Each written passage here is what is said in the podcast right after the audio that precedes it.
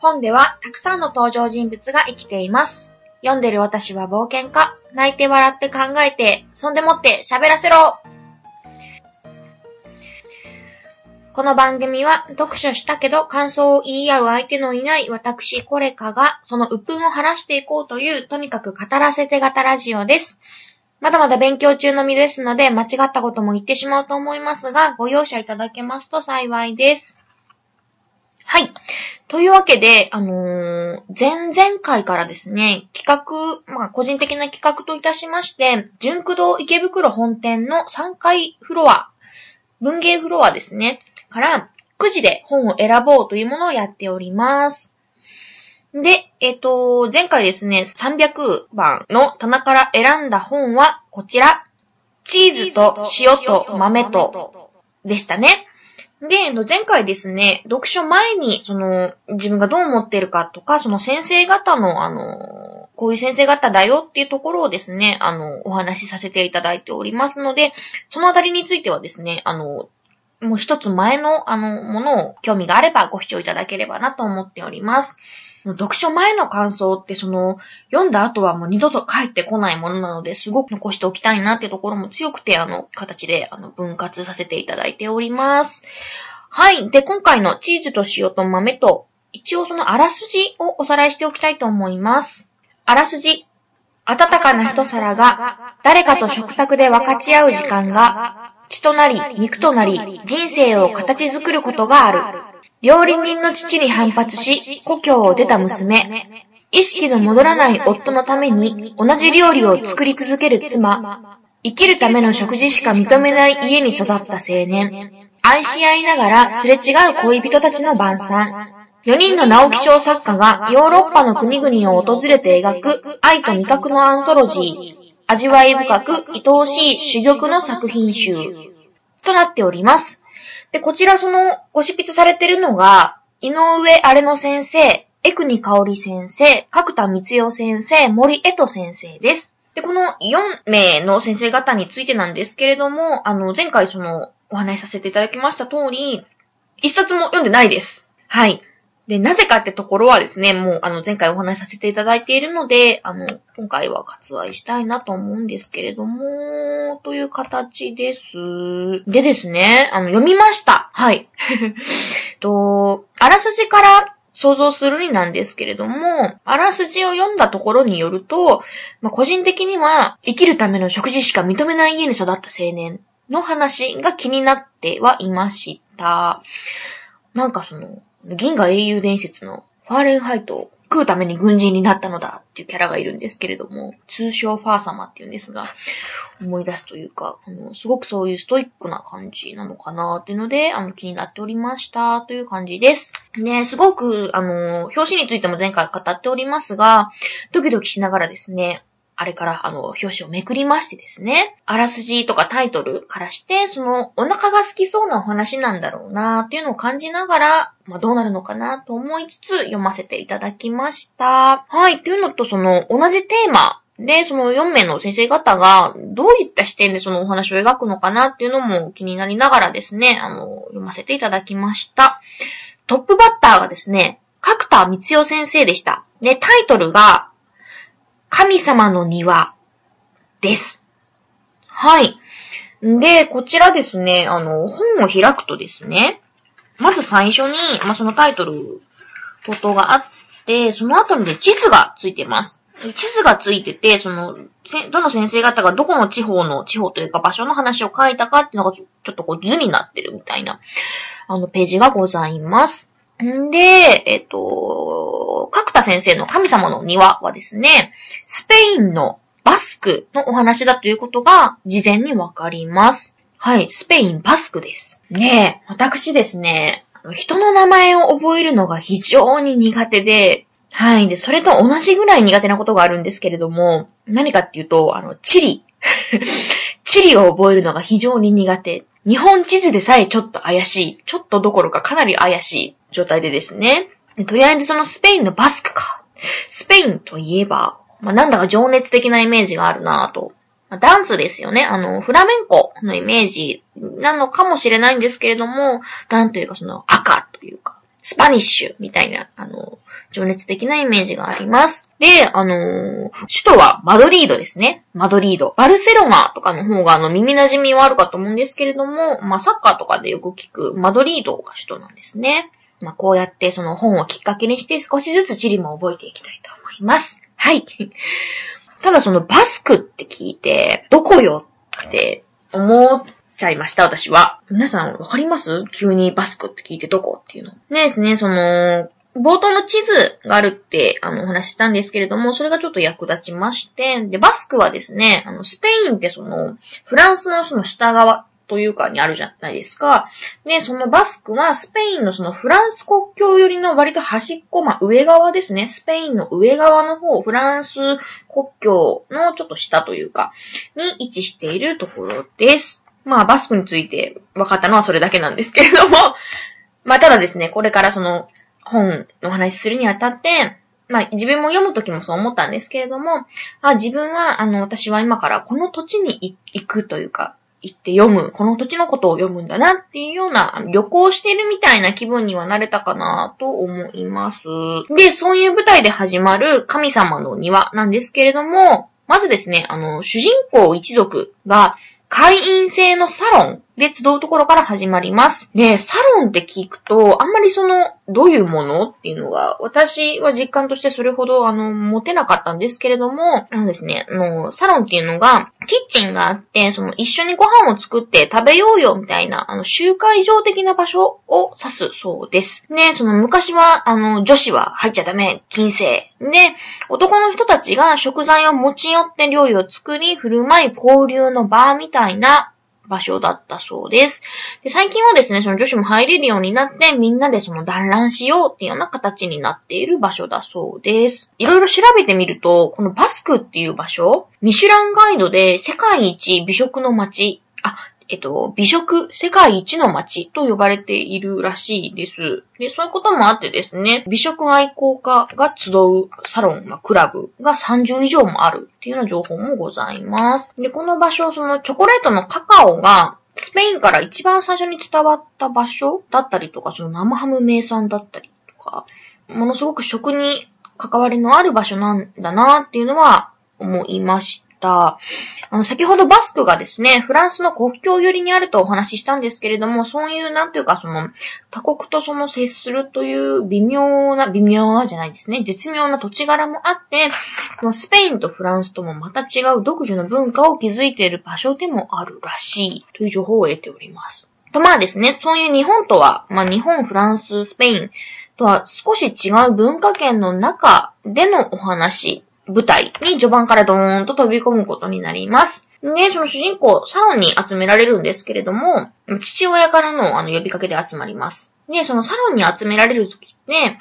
大体何か相談事とかお祝い事があったりするときが多いらしくて、今回もですね、その主人公としては、まあどういうそのお祝い事があるんだろうと思いながら、その目の前に出てくる料理、あの、父親がシェフでですね、ものすごく美味しい料理作ってくれると。で、そういうものを出されて、どんどん下包みを打ちながら、一体何で呼び出されたのかなって思っているところからスタートします。で、その食べな、まあ、疑問に思いながらもご飯を食べながら、主人公がですね、その父が作る料理は、まあ、どんな地味なものでも華やかさが加味されてしまう、思う。で、主人公はそんな父のことをですね、あの、神様があなたは他人のためにお料理をしなさいと。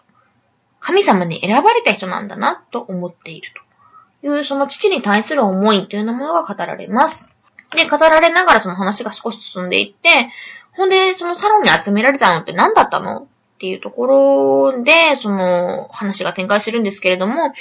今回サロンに集められたのは、おめでたい話でも何でもなくて、実はその母親の命が長くないというようなことを知らされるためだったということがわかります。まあ、主人公の母、父の妻ですよね。でその話を聞かされた主人公はですね、びっくりしますよね。食事なんか食べてる場合じゃないじゃない。食事なんか食べながらそんな話をするってどういうこと起こるんですよ。で、そのその日から主人公と、その主人公の父親をはじめとする周囲の人間、まあ、親戚とかですよね、と確執なようなものが生まれてしまいます。ってところから物語がスタートします。まあそうやろなって感じが私はしました。母がその病気で、もう命が長くないみたいな時に、その美味しい食事をしながらそんな話されると、えって、ぶっちゃけなっちゃうと思うんですよね。だってその食事は父親が作ったもので、父親が作ったっていうことは、父はですよ、この話をするためにわざわざその腕によりをかけて準備をしてるわけですよ。食材を買うであったりとか、下準備をするとか、振る舞うってこともそうですよね。で、ワインをついで回るっていうのがそのホスト役の役目だってところで、そのそういうこともしてるわけですよ。ただその主人公としてはですね、そんなお母さんがもうすぐで亡くなっちゃうって話があるときに、どうしてその余裕があるんだと。そんなことしてる場合なの？っていう状態なわけですよ。はい。どっちかっていうと、その、食事も喉を通らないっていう状態になるのが普通なんじゃないっていう時ですよね。ただ描写としてもですね、その美味しいものを食べてたり飲んでたりとかします。その母がそんな状態なのにって時ですよね。チャコリっていうそのワイン、バスクで多く生産されてるワインがあるんですけれども、それを飲んだりとかして、まあ、主人公としてはですね、何やってんの？って状態なわけですよ。その話を聞く前の自分も、話を知らなかったとはいえ、お母さんがそんな状況の時に、その、美味しいご飯を食べてたと。罪悪感的なところもあるわけです。で、その後お母さんすぐに死んじゃうんですね。んで、主人公はですね、いろいろそういうこともありましたんで、周囲とのしこりを抱えたまま、バスクを離れちゃいます。で、そこで一人で暮らすことになるんですけれども、その時もずっとですね、お母さん病気なんだって言われた時の記憶がずっとあって、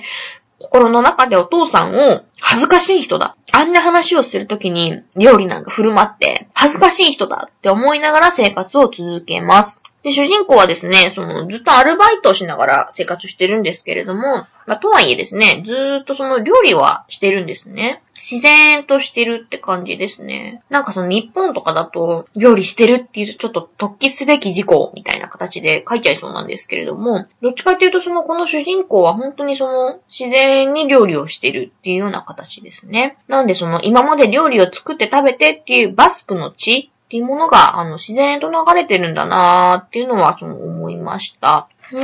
主人公はですね、あの、ゲストハウスで料理を振る舞うってところから、難民のキャンプで料理を作らないかって仕事を進められます。で、ただですね、進められた主人公は、あの、料理に対してその、トラウマというか、ってものがあるわけですよね。おまけに、その、難民キャンプで食事を振る舞うって、一時しのぎじゃない。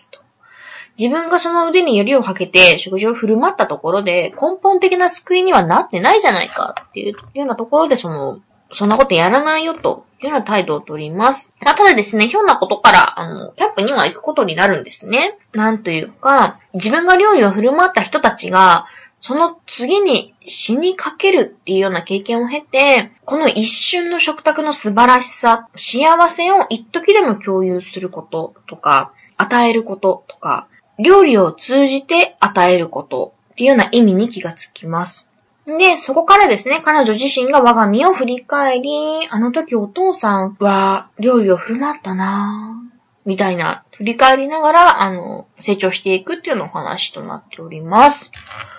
はい。つまりこのお話の中でですね、料理っていうのが、ただ単にお腹を満たす、あの、お腹いっぱいになるよっていうだけのものじゃなくって、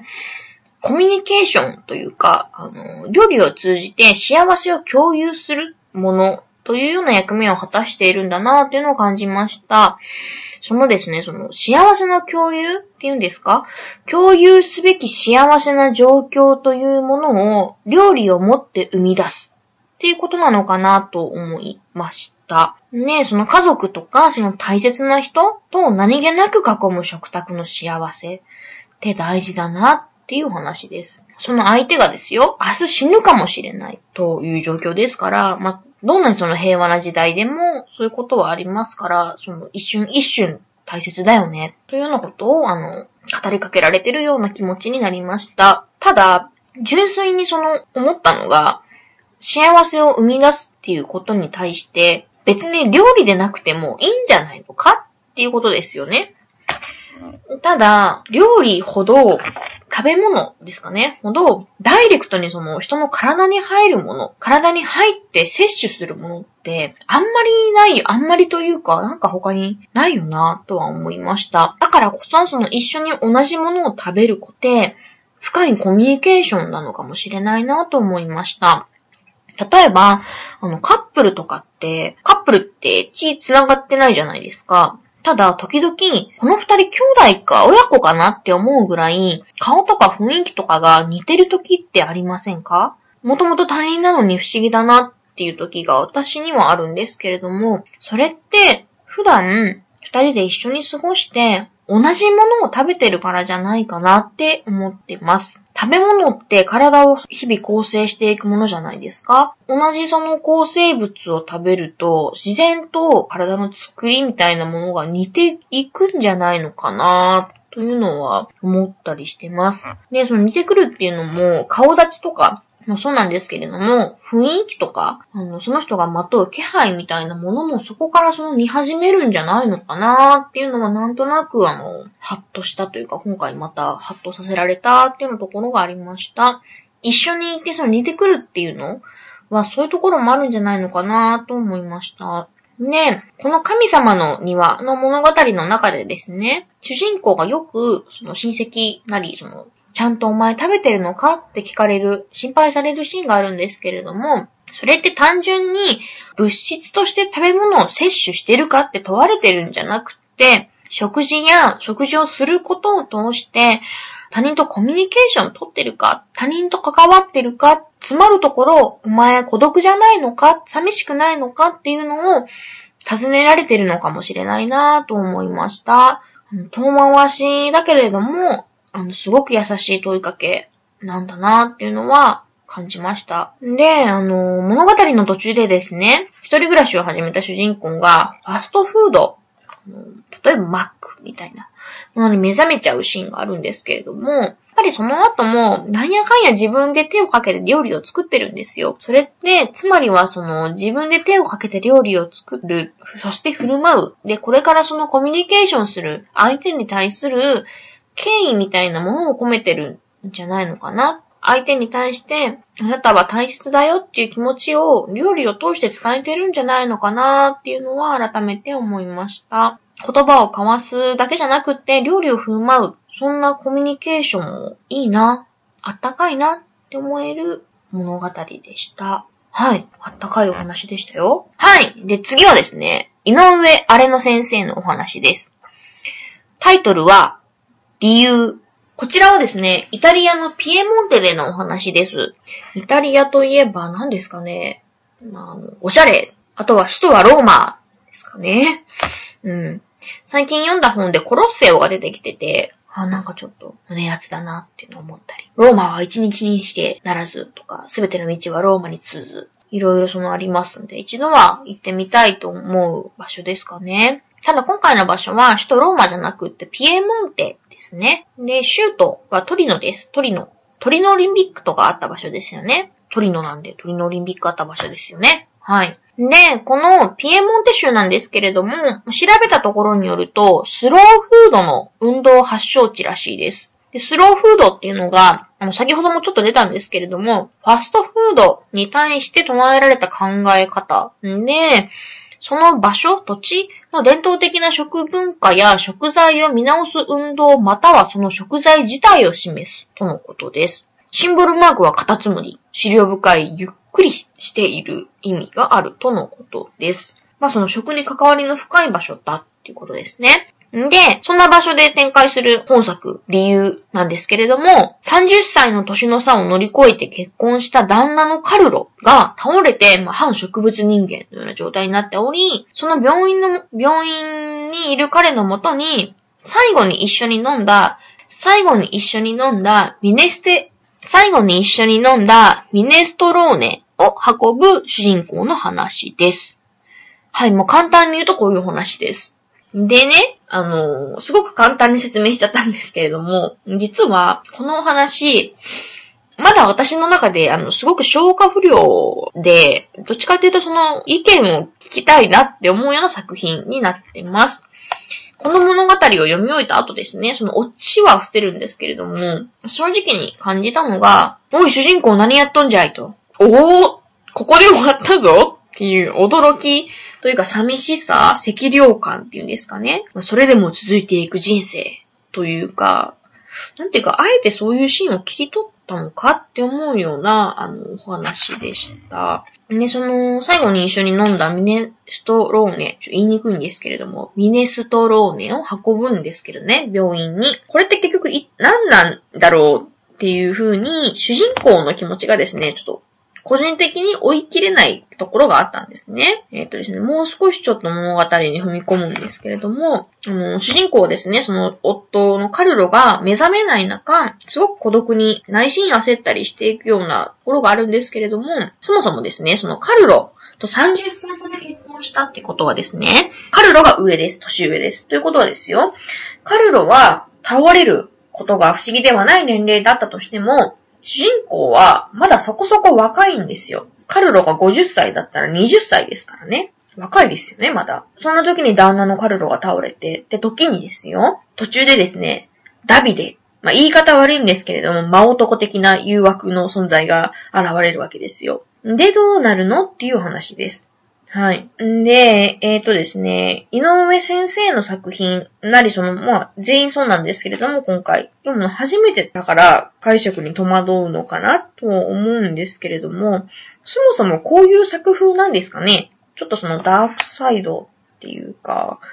はい。とりあえず私の中で最後に残ったのは、まあそれでも人生って続いていくんだよというような淡々とした感じが残った。で、その淡々とした感じって決してその悪い意味じゃなくて、客観的にというか、事実を受け入れている淡々さっていうか、それは全然嫌いじゃないというか、むしろその好きな終わり方なんですけどね。ただ、その主人公にとって行動の転機になるって思われるようなことが途中で起こるんですけれども、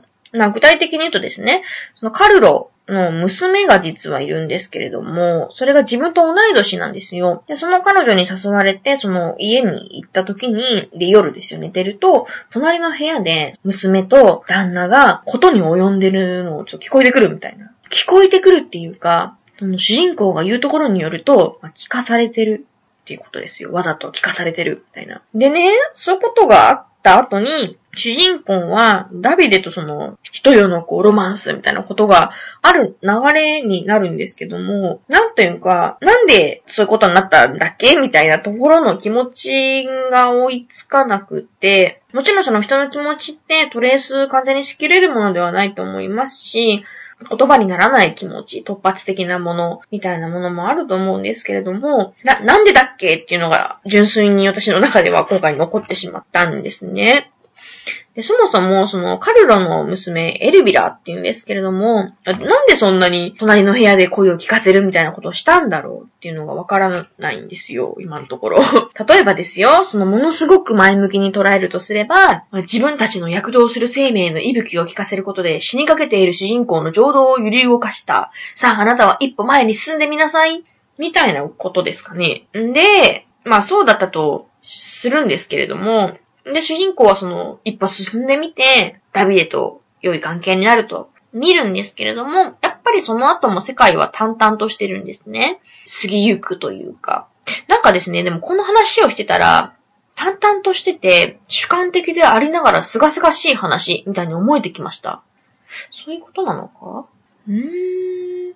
ちょっとですね、他の方の感想も探ってみたですけど、感想というか、まあ、解釈が分かれる作品であるっていうのは、まあ、それっぽいですね。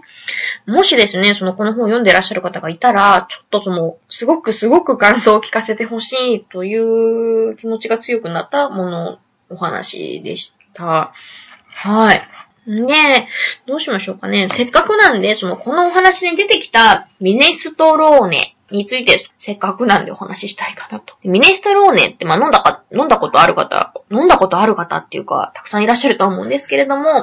まあ、そのトマトを利用したですね、イタリア料理の非常に簡単なスープです。日本でいうところのお味噌汁にあたる家庭料理なんじゃないかなと思います。はい。で、まあ、お味噌汁もそうなんですけれども、味噌を溶かしたものに何でも詰め込めるじゃないですか。その極端に変でなければ。で、同じで、そのミネストローネも、まあ、基本さえ抑えてれば、まずいスープにはならないぞっていうところで、例えばその食材が何か残ってるよっていうのがあれば、そのぶち込んでです。いうようなものです。で、イタリア語でですね、具沢山という意味だそうです。でね、えっ、ー、と、ミネステローネとミネストローネと、ちょっと言いにくい、ラタトゥーユ、ラタトゥーユってあるじゃないですか。の違いなんですが、まずですね、そのミネステ、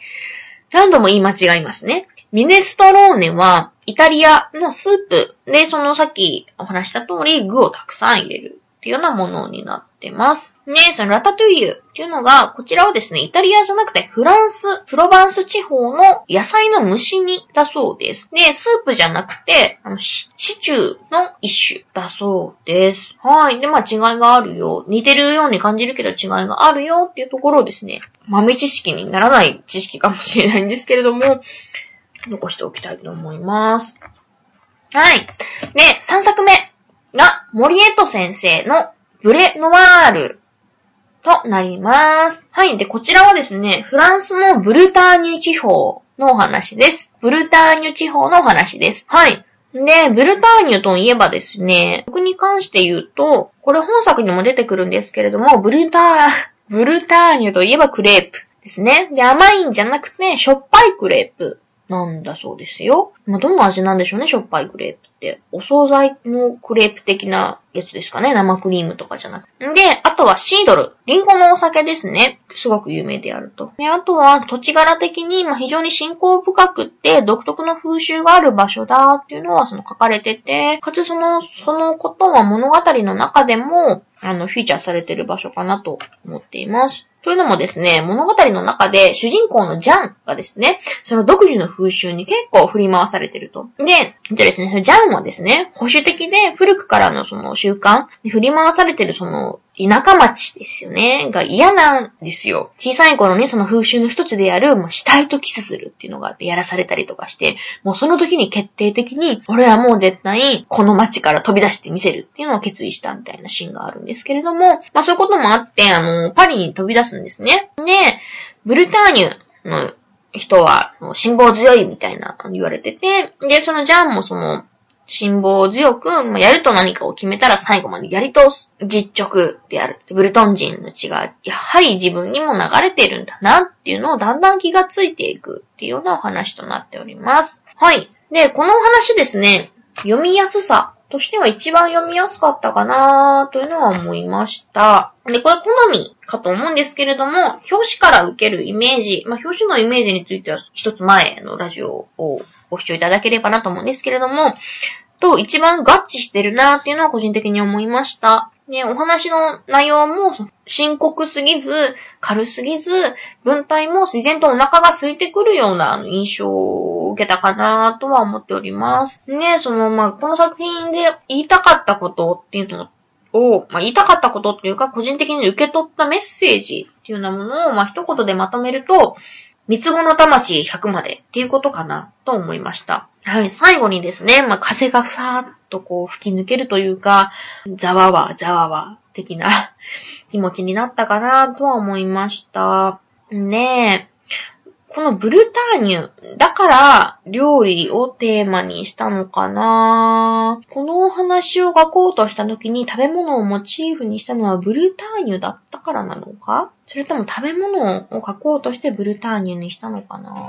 まあ、とにかくですね、先ほど三つ子の魂100までっていうようなことを思ったと言ったんですけれども、一番最初のあの、角田先生の神様の庭で、あの、お伝えした感想と近いものも、あの、同時に感じております。で、ジャンが食事を通して、食事というか食べ物を通して運命の女性と出会って二人で独立していくんですけれども、その様子はすごく応援したくなりましたね。すごく好きなセリフで、君はなんとなく僕に似ている。だから好きだし、時々疲れる。っていうようなセリフがあるんですけれども、なんかあの、この作品を表している言葉だなっていうのは思いました。はい。で、ラスト。はい。ラストが、エクニカオリ先生です。ね、タイトルが、アレンテージョ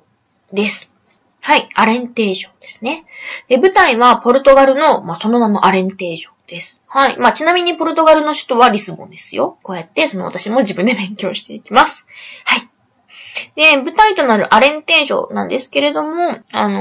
ー、小麦の栽培が盛んな場所で、まあ、畑も広く、て、なんか豚の群れの放牧がすごく盛んだ、みたいな情報がありました。で、その本文中にも豚をスケッチするっていう描写があるんで、まあ、アレンテージョ感とでも言うのか、ものも感じることができます。ただですね、あの、本作あんまり、あの、他のお話に比べて、食べ物の話がそれほど出てこないのかなさっきのそのミニミネストローネとか、いろいろお話しさせてもらったんですけれども、このお話の中で一番その残ってるのが、ゆで卵。はい、っていう、ゆで卵が一番私は印象に残りました。で、このアレンテージョのお話を一言で説明できるんですね。するとですね、ちょっと倦怠期を迎えたカップルの仲直り旅行記です。本当にこの一言でまとまっちゃうんですよね。はい。なんかその幸せな話なんですけれども、なんか食と関係あったっけ？で、途中で家出少女みたいなのが出てくるんですけれども、あれなんだったのかな？まあ、とにかくその仲直りできてよかったなっていう印象を受けました。はい。でですね、ここまで短編4種読んだ中で、まあ、個人的には一番頭の神様の庭が一番好きだなと思いました。で、キャラクター賞になるものがもしあるとすれば、あの最後のアレンテージョのマヌエルっていうキャラが出てくるんですけれども、その彼かなと。いわゆるそのチャラ男的なポジションなんですけれども、嫌味がなくて憎めなくって、この人次何するのかなってこう目で追っちゃう系の人でした。ので、まあ、キャラクター賞をあげます。はい。というわけで、今までその一編ずつお話しさせてもらったんですけれども、全体総括してあの感想を述べるとすれば、お腹が空いたっていうことですね。はい、おすすめです。はい。というわけでですね、さて次。えっ、ー、と、また今回もくじ引き引きますよ。はい。ちょっと、聞こえますかね、これ。いきますよ。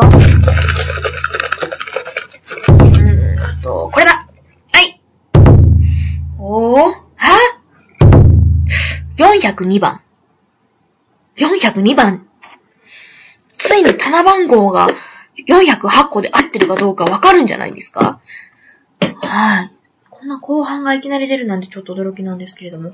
えー、でも棚番号が400番、400よりもっとたくさんあるとすれば、どの辺なんだ？はい。というわけで、あ、ごめんなさい。最後に油断だけ少しいいですか？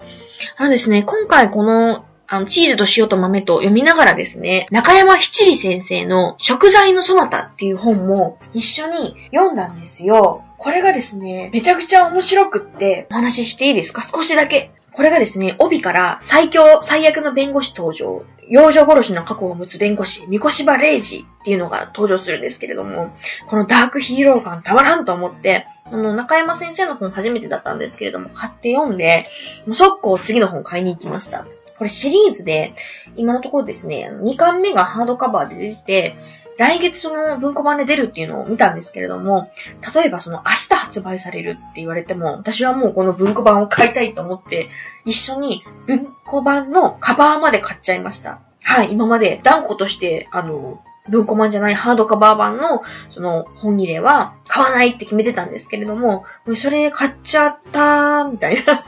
はい。っていうぐらいちょっとね、今ビビビビビッと来てる作品を見つけちゃったってところで、ワオワオでドラマにもなってるっぽいんで、あの、来る来るのかなと思いながら、ちょっと余談でしたっていう感じです。はい、というわけで長々と語っちゃいましたが、また次回402番目の本で会いましょう。ではね、バイバーイ。